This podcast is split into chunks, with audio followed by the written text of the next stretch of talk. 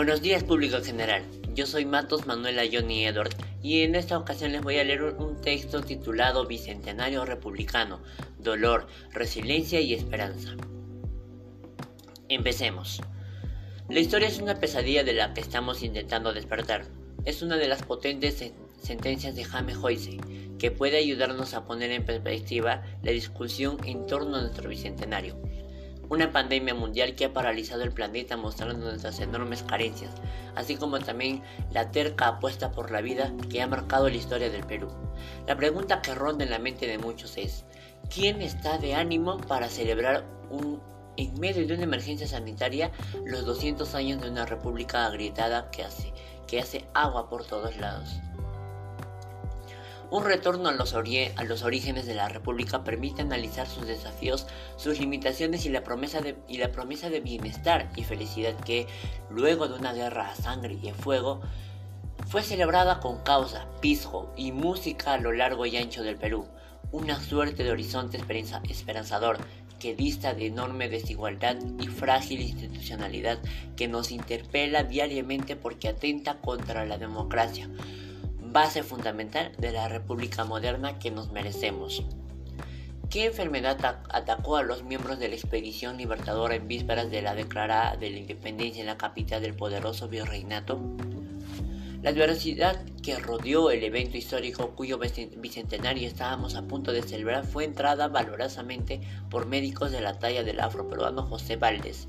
Si uno ve al colorido, cuadro pintado por Daniel Lepiani, no es posible imaginar que la fanfarrania limeña fuera precedida de tanto dolor, desesperación e incluso montardad, tal como ha ocurrido a lo largo de nuestra, de nuestra frigida historia republicana. Si uno analiza la historia republicana en el largo plazo, existen momentos durísimos, como la ocupación de Lima y la de Franja Costera, luego de la derrota frente a Chile, o el ataque brutal de Sendero Luminoso, contra el Estado y sus ciudadanos, del cual nos recuperamos a punta de trabajo, esperanza y voluntad.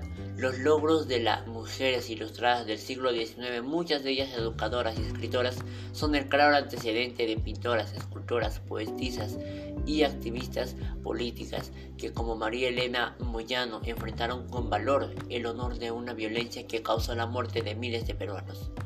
Estamos muy tristes en vísperas de nuestro bicentenario, pero tal vez ese dolor nos lleve a reflexionar sobre los viejos ideales de la justicia e igualdad, y luego de que la plaga haya pasado estemos dispuestos a construir una república en la que todos los peruanos sean representados, apreciados y sobre todo amados. Si tuviera que enumerar algunas de las razones por las cuales una república fundada por, por provincianos bien intencionados, aunque carentes de experiencia política, no logró sus objetivos que eran encomiables, mencionaría 1. El desinterés por el bien común. 2. El desprecio por el otro, a quien se considera inferior. 3. Una incapacidad de de tender puentes con los que discrepan de uno.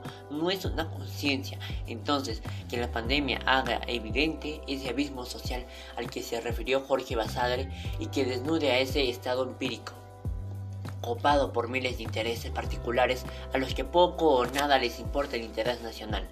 Ello, mientras miles de peruanos no encuentran un lugar para enterrar a sus muertos en los cementerios y cientos más aún luchan por su vida en los hospitales carentes de camas y de doctores, como muchos peruanos, él entendió que el bien común es valor supremo de una república, por lo que finalmente te llevan al bien individual y a una convivencia pacífica en la felicidad compartida. Magíster en Historia por la PUCP y PhD en Historia Latinoamericana con un grado de Ciencias Políticas por la Universidad California, reconocida con la beca Jurheim en el 2002 y la Medalla de Oro de la Ciudad de Lima en el 2011. Ha publicado lecturas imprescindibles como La Utopía Republicana. Es presidenta del Consejo Bicentenario, profesora de Historia Latinoamericana en the University of, of the South Sewane y viene trabajando en una biografía sobre Ima Sumac. Bueno, eso ha sido toda la, toda la lectura sobre el bicentenario, el bicentenario republicano, dolor, resiliencia y esperanza. Espero les haya entretenido mucho y les haya gustado mucho, sobre todo reflexionar. Y eh, pues eso es todo, espero les haya gustado. Gracias.